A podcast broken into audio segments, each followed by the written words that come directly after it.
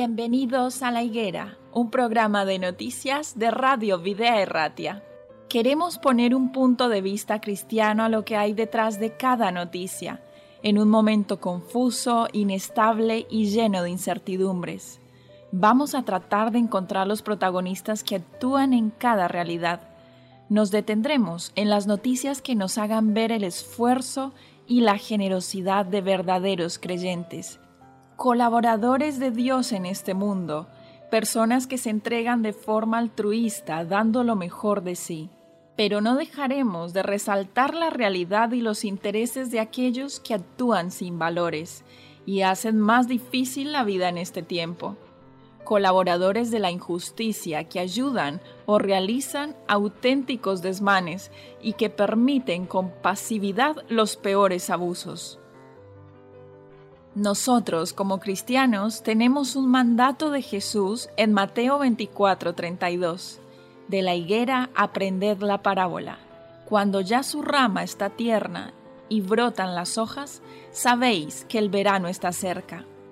Tenemos que saber el tiempo en el que estamos viviendo. Un tiempo difícil para los que no creen, pero para los creyentes un tiempo lleno de esperanza. Bienvenidos a la higuera.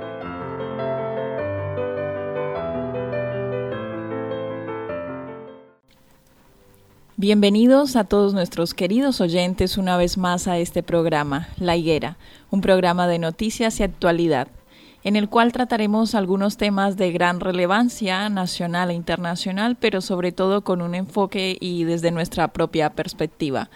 ¿Qué tal? ¿Cómo estás, Dan? Bien, bien. La verdad es que es un es una gozada estar aquí con entre amigos y haciendo comentarios que puedan llevar esperanza y reflexión a la gente. Muy bien. ¿Y tú, Enrique? Un saludo, pues también bien, contento de compartir unos eh, minutos agradables con vosotros y bueno, ver noticias que pueden ser interesantes desde el aspecto puramente eh, pues eso, informativo, como también desde el punto de vista y siempre dando un toque espiritual ¿no? a, a estos comentarios y a estas noticias. Bueno, la de hoy les comento ya a nuestros oyentes, la pandemia de la obesidad.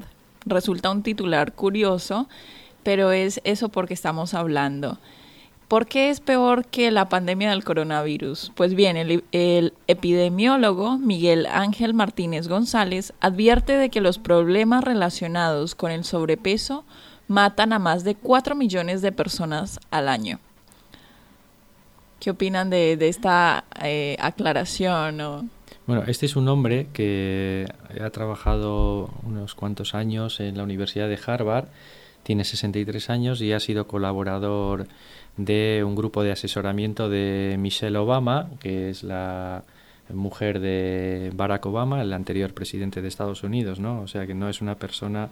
No, y de hecho es el director del Departamento de Medicina Preventiva y Salud Pública de la Universidad de Navarra, es catedrático, visitante de la Universidad de Harvard, como tú mencionaste anteriormente.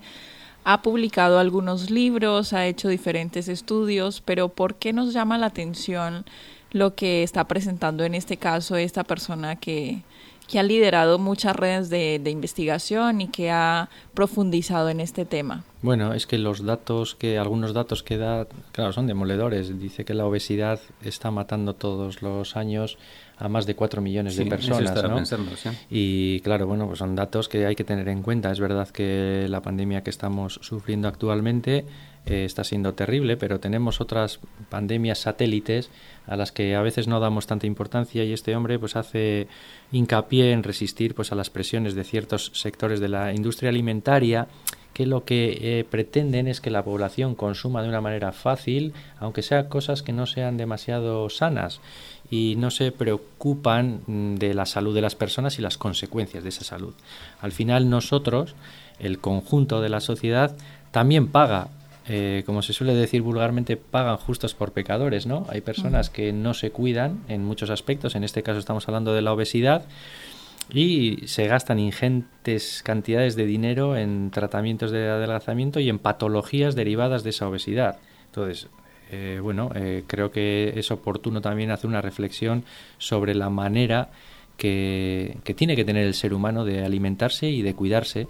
Nosotros como creyentes lo tenemos muy claro y hacemos eh, incidencia eh, bastante a menudo sobre este estilo de vida. Pero es que este estilo de vida eh, evita gastos, evita problemas personales y de comunidad, porque cuatro millones de personas que fallecen por temas de obesidad es que todo lo relacionado con eso, y este hombre, pues, eh, él dice, ¿no? Eh, vamos a resistir un poquito a esa presión de los medios de comunicación a través de la publicidad de productos que son terriblemente malos, que no estamos hablando de cosas que son un poquito malas, no, cosas que te llevan al hospital, cosas que te llevan a la muerte. Bueno, de hecho, Miguel Ángel Martínez González es el epidemiólogo de la nutrición con más publicaciones científicas de España. Él habla también de los miles de muertos que han generado los conflictos de interés entre las farmacéuticas, entre la agroindustria, como tú mencionabas anteriormente, y la investigación científica. Él hace una crítica además acerca de la gestión que se ha realizado con el coronavirus, sobre todo por la falta de prevención y con los retrasos en la contratación de médicos y profesionales del ámbito de la salud. Sin embargo, nos da también algunos consejos. Aunque él denuncia la falta de recursos destinados para lo que es la ciencia y todo lo relacionado con la prevención, el consejo con relación a la dieta que él propone es la dieta mediterránea, como la mejor manera de enfrentar la pandemia de la obesidad. Bueno, eh, sí, él defiende una dieta equilibrada en todos los sentidos, eh, hace hincapié en la no ingesta de carnes rojas y bueno, azúcares o, alimentos que estén pues bueno, muy muy elaborados. Eh, bueno, que tengan eh, muchas mucha elaboración de componentes de mantenimiento y demás. Efectivamente, de aditivos. Entonces él busca esa dieta mediterránea equilibrada. Y él dice que no nos podemos esconder eh, ante el decir no sabía o no conozco, porque comenta que hoy en día hay información de todo tipo para saber qué es lo que comemos. Es lo pero yo, de todas formas, es verdad ¿eh? que que lo que estáis diciendo y además además nosotros tenemos también una responsabilidad en, en tratar de recoger ese, esa, esa, esas lecciones y ese legado de, en la alimentación que, que como creyentes vemos en la Biblia, ¿no?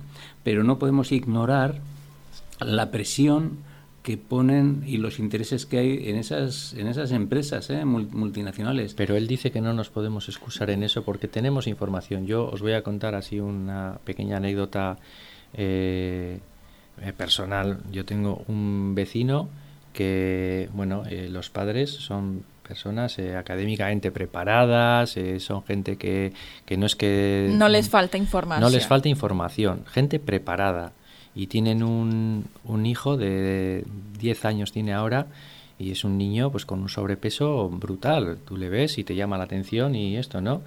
Y entonces dices, bueno, pues al final haces una pequeña dejación de tus deberes, mm. ¿no? Cuando tú permites que tu hijo eh, mientras ve la televisión o mientras tiene una vida pasiva, eh, coma cosas que no debe comer, en horarios que no debe comer y demás, estás creando un problema de cara a futuro, un problema de obesidad, ¿no?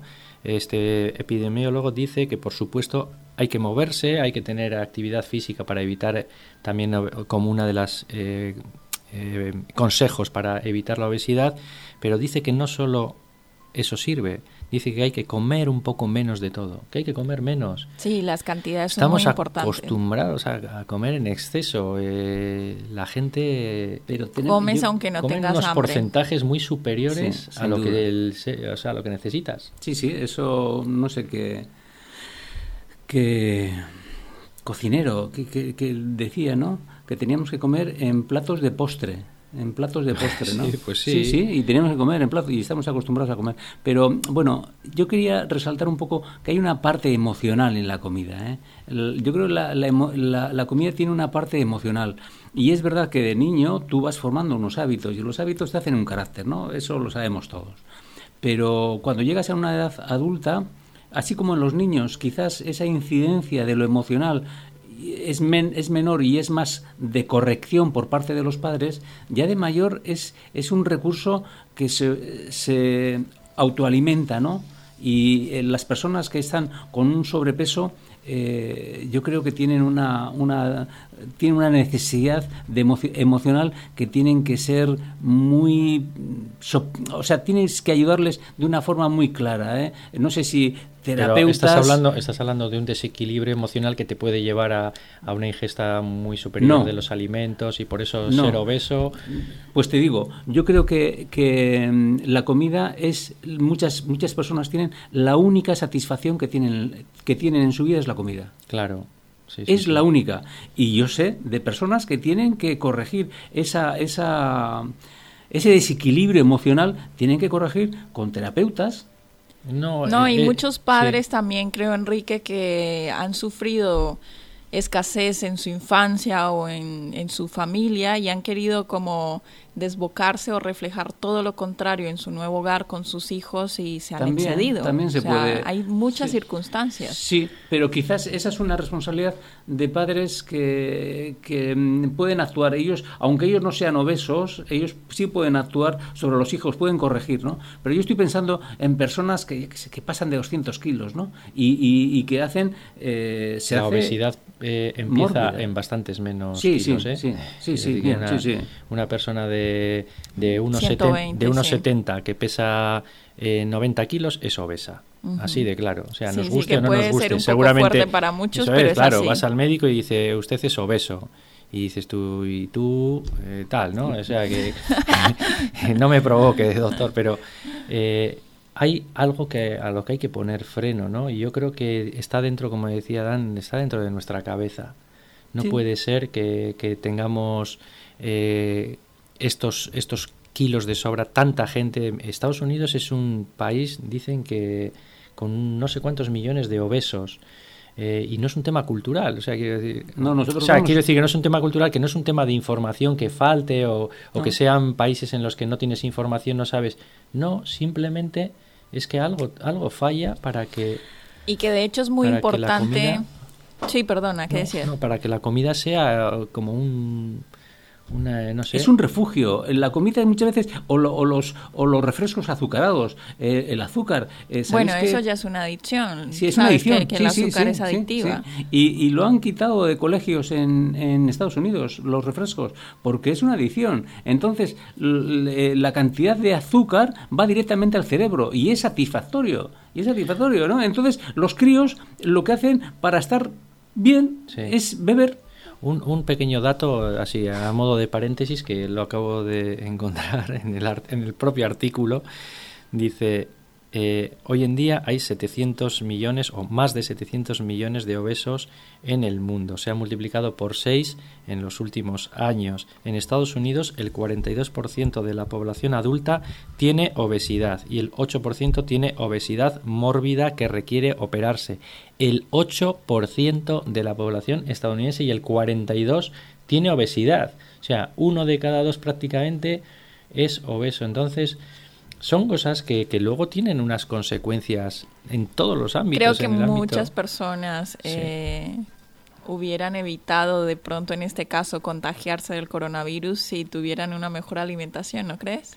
O si tuvieran al menos más herramientas nutricionales de cierta variedad de vegetales y, etcétera, según lo que dice este profesional, ¿eh? no lo estamos diciendo nosotros. ¿Qué dice lo, que, bueno, yo creo que lo, que quiere, lo que quiere, decir es que los efectos del coronavirus eh, son más atenuados, creo, están más atenuados en personas Eso lo he entendido yo, sí, también, que, que las personas que no tienen obesidad o que las personas que tienen obesidad eso es, tienen luego una recuperación más complicada o y los efectos son más, son más son más graves ¿sí? y además la, y la insuficiencia respiratoria previas, está directa, eh, directamente relacionada con, con la obesidad sí bueno la realidad es esa que bueno es una noticia que bueno, es una noticia que todos conocemos, todos sabemos, pero pocas veces ponemos freno, ¿no? Y yo estoy pensando en las épocas de, pues de Navidad, y que es una oda, una oda a la gula. ¿no? Eh, sí, cuando en las casas se presentan siete, ocho platos, se come de todos los platos, eh, vas a la cama que no puedes dormir. No digo que lo haga todo el mundo, ¿no? Pero si no lo hace, lo ha hecho en algún momento de su vida. Pero sabes que sí hace mucha gente. Muchos padres premian a sus hijos con dulces por haber hecho algo bueno, por haber sacado alguna calificación buena y es una de las cosas que destaca este autor, eh, que realmente es una de las causas, porque es una entrevista la que estamos relatando en este caso, pero el, entrevistador le pregunta qué razones hay detrás de ese aumento de la, obesidad.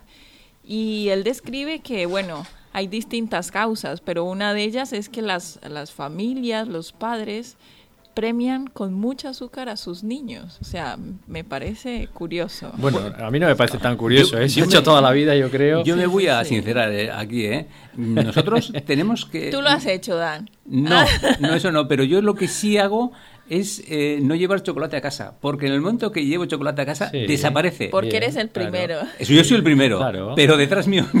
Pero bueno, el autocontrol y, el sentido común te dice que hay ciertos alimentos que sabes que son eh, nefastos para el cuerpo y pues no, no, los compras, eso no lo llevas. Yo creo que, que en estos seis meses últimos, pues yo creo que he llevado dos tabletas de chocolate, pero os digo de verdad. Mucho me parece. Llévala sin azúcar y ya estás bien. Mm, mira, con el chocolate yo tengo, que reconocer el primer es tu debilidad. sí, Y, la primera la primera cosa para resolver una, un problema es reconocerlo, ¿no? Que hay un problema, ¿no? Y el chocolate para mí tienes un problema. Y el chocolate de 80% chocolate. Yo creo que tienes más problemas, ¿eh? Pero sí, sí, el chocolate es uno de ellos. Pero el chocolate es uno de ellos. Y eso eso lo manejo bien, lo manejo bien. Lo manejo bien. Pero sin duda alguna, ¿eh? Yo te digo que entra chocolate a casa, las tabletas de chocolate, que no entran, ¿eh? Y, se, y, vamos, vuelan. Dice este hombre, cuando un patrón alimentario es de alta calidad, se reduce el riesgo de adquirir infecciones virales u otras enfermedades. Ahora mismo es fundamental conservar y mantener una dieta sana y equilibrada. Yo no sé si es adventista, no lo creo, pero es que eh, la Iglesia Cristiana Adventista ha sido siempre eh, defensora de una sana Está la vanguardia, alimentación. Sí, sí, está la vanguardia de, la alimentación. Los cereales mismos, Kellogg's, que ahora que ya se han deformado, ¿no? El echarle tanto azúcar, pero pero como como desayuno, como desayuno y de cereales, pues pues está... E-, este hombre dice que no tiene que faltar en la dieta y podía decir, pues eh, carne o pescado tal, ¿no? Y él dice eh, aceite, de oliva virgen extra, frutos secos variados y legumbres, alubias, lentejas, garbanzos y guisantes. no nombra para nada mm. ningún eh, producto de origen animal, ¿no? Es curioso, esto no lo está diciendo cualquiera, pero bueno, curioso, quiero decir, eh, para muchas La dieta original del Edén, vamos. Bueno, en, en, esa línea, en esa línea, y bueno, eh, con eso evitaríamos una pandemia más de las que tenemos, que es la obesidad. Para ir cerrando la noticia, me gustaría comentar acerca del último punto de esta entrevista, que de hecho da para mucho comentario. Pero habla acerca de, las medidas que, deberían tomar los gobiernos a nivel estructural. Eh, sería muy interesante que, que, los alimentos, los llama comida basura, eh, tuvieron un, etiquetado frontal, ¿no? Y que aquellos alimentos que son más beneficiosos para que conocemos como alimentos más nutricionales deberían ser más accesibles, bueno, ¿no? incluso yo, fíjate, voy a ser todavía un poquito más más eh, más drástico. Impuestos a las bebidas azucaradas. Pues sí. Eh, una, una, penalización vía impuesto de los alimentos que son de los alimentos que son nefastos y que nos traen unos unas cargas luego en, en hospitales en gastos, de, de, sociales. sanitarios eh, brutales brutales entonces para evitar eso pues ya está, pues vía impuestos eh, encareces los productos que son malos. Y es que no estás tampoco haciendo algo, una, una aberración, ¿no? ¿no? Estás haciendo algo lógico. Lo malo si tú quieres ingerirlo, lo pagas. Sí, sí. Para que no lo paguemos los demás, ¿eh? En el tabaco existe eso, ¿no? Sí, que de hecho él lo, lo explica aquí como que es un escándalo que la gente pobre no pueda comprar alimentos sanos simplemente porque son muy caros. Claro, bueno, así es, así es. Bueno, hemos llegado al final de esta tertulia. Gracias por acompañarnos y a nuestros oyentes también. Os esperamos en una próxima. Un saludo. Un saludo.